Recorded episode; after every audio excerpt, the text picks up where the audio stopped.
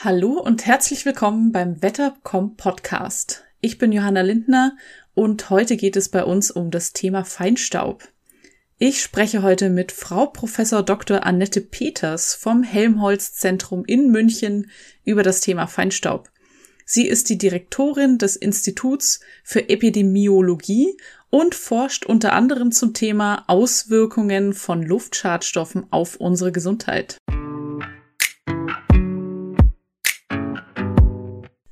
Guten Tag, Frau Professor Dr. Peters. Willkommen bei uns im Podcast von wetter.com. Ja, ich freue mich äh, auf das Gespräch. Sie arbeiten im Helmholtz-Zentrum in München. Was sind denn Ihre derzeitigen Forschungsprojekte? Ich ähm, arbeite an Helmholtz Munich als Umweltepidemiologin und wir interessieren uns insbesondere für die Auswirkungen von Luftschadstoffen auf die Gesundheit, aber nicht nur die Luftschadstoffe, sondern auch Lärm oder Hitze in unseren Städten. Und da bei den Luftschadstoffen wollen wir vor allen Dingen verstehen, wie die ultrafeinen Partikel, das heißt diese ganz, ganz kleinen Partikel auf die Gesundheit wirken, weil diese Partikel werden gegenwärtig noch nicht reguliert. Das heißt, das sind, weil diese Partikel, das ist was anderes als der Feinstaub, von dem man immer hört, oder ist das das Gleiche? Die ultrafeinen Partikel sind ein Teil des Feinstaubs. Der Feinstaub ist ja definiert entweder, äh, wenn als Partikel kleiner als 10 Mikrometer, das heißt, das sind Partikel, die gelangen in die Nase, als auch tief in die Lungen, oder als ähm, PM2,5, wie wir sagen, also P2,5er Feinstaub, der ähm, kleiner ist als 2,5 Mikrometer und der tief in die Lunge eindringen kann. Und die ultrafeinen Partikel wiederum sind Partikel, die sind kleiner als 100 Nanometer und damit ähm, nochmal eine kleine Fraktion des Feinstaubs. Und der, den Feinstaub äh, reguliert man als Masse, das heißt ein, wie viel der wiegt. Und diese ultrafeinen Partikel wiegen sehr wenig und äh, haben aber eine hohe Anzahlkonzentration in der Luft. Und deswegen ähm, werden sie halt durch die gegenwärtigen Grenzwerte nicht reguliert und auch durch die Standardmessungen nicht erfasst. Da würde ich jetzt vielleicht später nochmal genau drauf eingehen, auf die, wie man das misst und vorher nochmal so ein paar grundsätzliche Sachen klären. Also was Feinstaub ist, haben Sie jetzt schon erklärt. Was sind denn die größten Feinstaubquellen so bei uns in Städten oder allgemein? Der Feinstaub hat ganz, ganz viele Quellen. Dazu gehört der Hausbrand, der Verkehr, ähm, Industrieanlagen, ähm, äh, Kraftwerke, aber auch der Feinstaub, der von der Straße hochgewirbelt wird oder der von ähm, Bäumen oder Pilzen freigesetzt werden. Das heißt, Pollenbruchstücke sind zum Beispiel auch Teil des Feinstaubs. Also auch ähm, auf dem Land sozusagen, wo es äh, wenig, weniger Verkehr gibt, gibt es dann auch Feinstaub durch ähm, natür natürliche Vorgänge.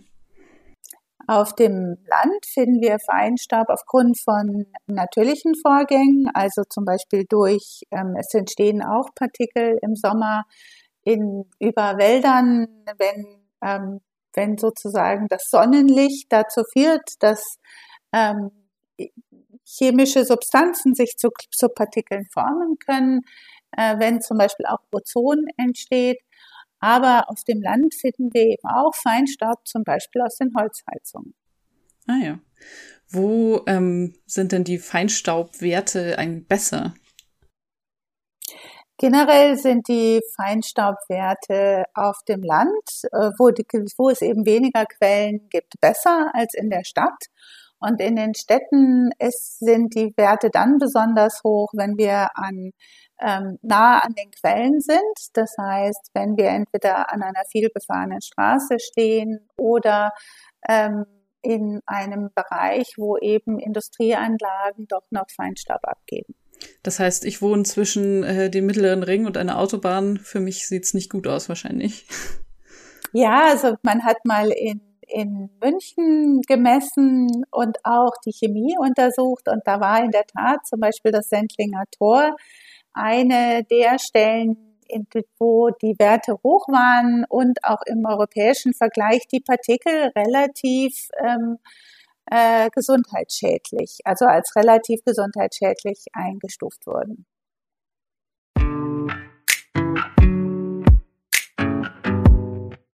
Wer mehr über das Wetter oder auch den Klimawandel erfahren will, der kann gerne auch unseren Podcast hier auf Spotify, iTunes und Co abonnieren.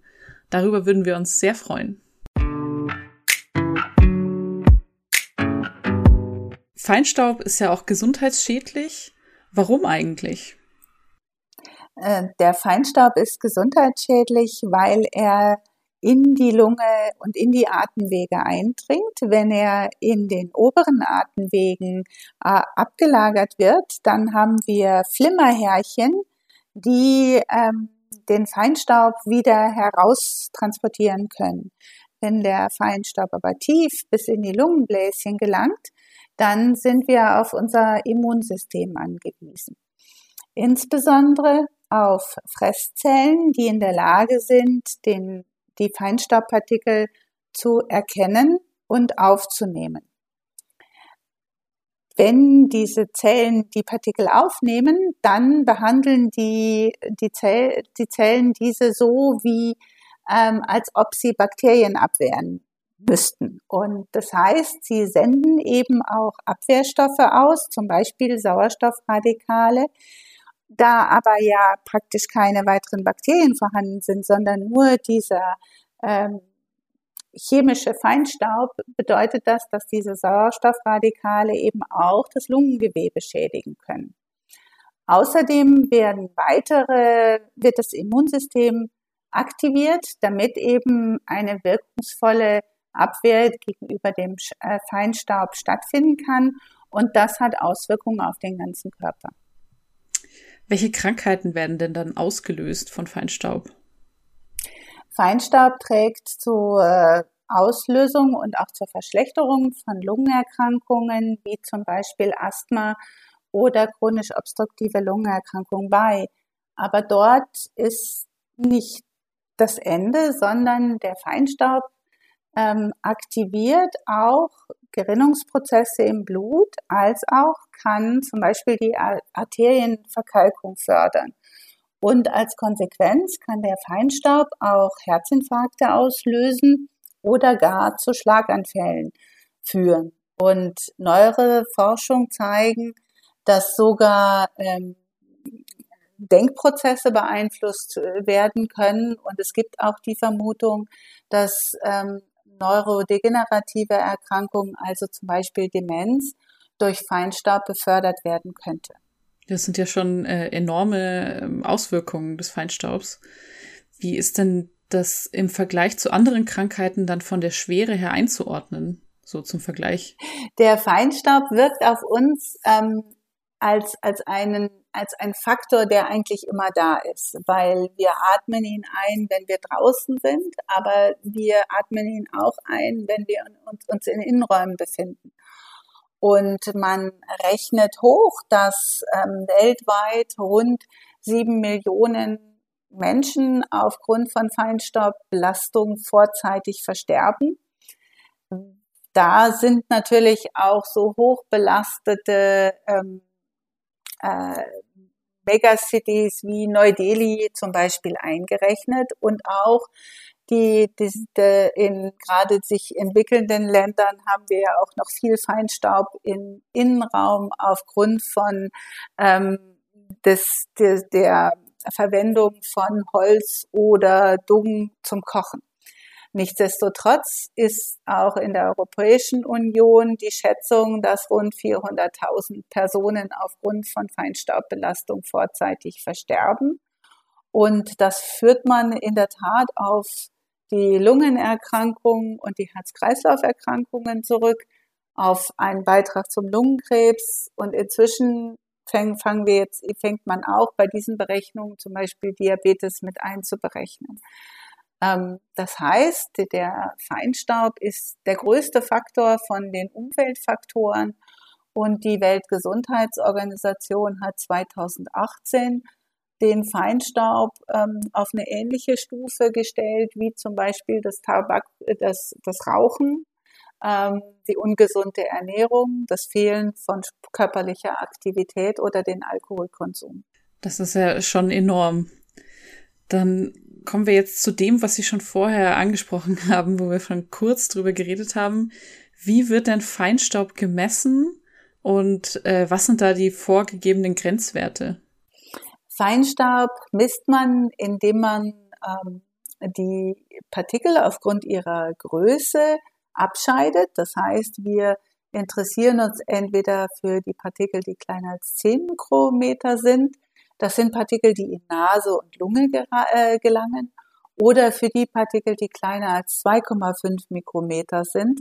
Das sind die Partikel, die praktisch nur in die Lunge gelangen. Und ähm, das heißt, man verwendet ähm, technisches Gerät, um größere Partikel abzuscheiden und sammelt dann in der Regel die Partikel auf Filtern oder misst sie mit, mit einer Lasertechnologie. Und dadurch kann man die Masse des Feinstaubs äh, äh, bestimmen. Außerdem werden ja auch noch Schadgase wie ähm, Ozon oder Stickstoffdioxid gemessen. Und was sind da vorgegebene Grenzwerte? Und wie Sie vorher angesprochen haben, sind diese Grenzwerte ausreichend? Gegenwärtig haben wir ähm, in der Europäischen Union einen Jahresmittelwert für den Feinstaub von 25 Mikrogramm pro Kubikmeter PM2,5, also dieser Lungen, äh, der Feinstaub, der bis tief in die Lunge eindringen kann. Das ist aus unserer Sicht ähm, leider überhaupt nicht ausreichend. Die Weltgesundheitsorganisation hat im letzten September neue Werte empfohlen und der neue empfohlene Richtwert liegt bei 5 Mikrogramm pro Kubikmeter. Ähm, Feinstaub kleiner als 2,5 Mikrometer. Und da muss man sagen, das ist ein Wert, der wird ähm, nur in sehr, sehr wenigen europäischen oder deutschen Städ Innenstädten wirklich erreicht. Das heißt, eigentlich sind wir in ganz vielen Regionen Deutschlands äh, deutlich höher belastet. Hat sich da in den letzten Jahr, paar Jahren etwas getan? Also ist es besser geworden oder eher schlechter mit der Belastung? Generell muss man sagen, dass die ähm, Luft besser geworden ist, langsam aber sicher in ganz Deutschland. Und wir hatten ja auch die Phasen des kompletten Lockdowns, wo äh, die Werte etwas nach unten gegangen sind, aber die sich doch relativ bald wieder erholt haben. Das heißt, generell muss man sagen, es gibt einen Abwärtstrend, aber die Werte sind insgesamt noch deutlich zu hoch. Was wird denn dafür getan, dass diese Belastung verringert wird? Ich denke, wir haben den Vorteil, dass die, ähm, die Verbrennungsprozesse oder da, wo wir fossile Brennstoffe verwenden, dass da die Technik immer besser wird. Das heißt, dass die, ähm, dass es auch in, die wir heutzutage Technologien verwenden, die weniger Belastung verursachen als früher. Aber wir stehen ja sowieso vor einer Energiewende und müssen, um den Klimawandel wirksam bekämpfen zu können, ja uns sehr anstrengen ähm, und den CO2-Ausstoß deutlich verringern. Was auch zur Folge hat, gerade wenn man Richtung neue, erneuerbare Energien ähm, geht, was dann dazu führen würde, dass man eben auch die Feinstaubbelastung oder generell die Luftschadstoffbelastung deutlich reduzieren könnte. Und in Städten ist natürlich eine aktive Mobilität, das heißt, wenn man zu Fuß oder mit dem Fahrrad unterwegs ist, wenn immer es geht, ähm, reduziert eben auch ähm, Feinstaub und ähm, äh, Schadgase und ähm, man tut gleichzeitig noch was für die Gesundheit. Das heißt, es kann auch jeder Einzelne was dazu tun, also indem man eben nicht das Auto nimmt, sondern äh, auch mal das Fahrrad. Genau. da kann man kann man deutlich äh, was verbessern. Und auch in Städten wird man, glaube ich, gute Effekte haben, wenn man, ähm, wenn die Häuser zum Beispiel besser gedämmt werden. Das heißt, man weniger ähm, Energie braucht, um unsere Häuser zu heizen. Das würde ja auch gleichzeitig den äh, die fossilen Brennstoffe oder die Verwendung von fossilen Brennstoffen reduzieren. Und auch das wäre ein Beitrag zu einer besseren Luftqualität. Jetzt dann noch was anderes zum Thema Silvester. da gab es ja in den letzten Jahren immer wieder Diskussionen darum, ähm, wie sinnvoll Feuerwerk und Böllern ist und ähm, inwieweit das zur Feinstaubbelastung auch beiträgt. Ähm, welche Rolle spielt denn Feuerwerk zu Silvester dazu, zur Feinstaubbelastung? Also Feuerwerk zu Silvester führt zu extrem hohen Feinstaubbelastungen. Und das kann man ja auch so als Bürger und Bürgerinnen selber sehen, weil das ist diese, dieser Nebel, der dann entsteht, das ist wirklich Feinstaub. Das ist relativ grober Feinstaub, das heißt, vieles davon würde in den oberen Atemwegen abgeschieden, aber ähm, Personen zum Beispiel mit Asthma oder Atemwegproblemen leiden wirklich in diesen, in diesen Stunden, wo dann die Belastung so extrem hoch ist, sehr deutlich. Das heißt, das ist eine extrem hohe Belastung. Ähm, Gott sei Dank ist es meistens so, dass das dann auch relativ schnell wieder abfällt, aber es ist eine sehr kurzfristige und sehr hohe Belastung. Gibt es da einen Unterschied zwischen der Belastung von Böllern am Boden oder Feuerwerk, das mehr in der, also in höheren Luftschichten ist? Also generell muss man sagen, dass sozusagen Partikel, die direkt am Boden entstehen, gerade wenn sie eben, das ist ja relativ auch, das gibt es auch einen groß, relativ groben Anteil, der setzt sich dann relativ schnell wieder ab. Aber generell ist es so, dass der Feinstaub sich wirklich äh, verteilen kann und auch der Silvesterfeinstaub kann möglicherweise eben noch Stunden und Tage in der Luft sein. Das kommt ein bisschen auf die Bedingungen an. Wenn es dann regnet oder schneit, wird der Feinstaub relativ schnell ausgewaschen. Wenn ähm, es eben ähm, weniger windig ist oder man gar Inversionswetterlagen hat, dann bleibt er mehr in der Region. Aber es ist eben auch so, dass, ähm, dass der sich, ähm, der Feinstaub sich auch verteilt innerhalb eines Stadtgebietes und auch eben zwischen, ähm, zwischen größeren ähm, Stadtgebieten und je nach, ähm, je nach Windrichtung können wir zum Beispiel von Osteuropa Einflüsse haben, aber wir können eben auch selber Richtung Osteuropa ähm, Feinstaub verteilen. Das heißt, Ihrer Meinung nach wäre es sinnvoll, Feuerwerk einzuschränken am Silvester? Aus Gesundheitssicht ähm, ist es sinnvoll einzuschränken. Man vermeidet den Feinstaub und man vermeidet möglicherweise auch die, die ganzen Verletzungen, die damit assoziiert sind. Dann vielen Dank für Ihre ähm, Einschätzung und für das Gespräch. Am wichtigsten fand ich, dass wir jeder ähm, Einzelne was tun können, indem wir mal das Auto stehen lassen und mit dem Fahrrad fahren oder zu Fuß gehen. Das ist doch auch ein, äh, ein gutes Ende.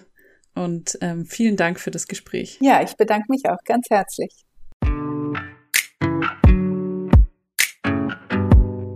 Habt ihr noch weitere Ideen, wie man Feinstaub im Alltag verringern könnte? Schreibt uns gerne unter unseren aktuellen Posts zum Podcast auf Instagram oder Facebook.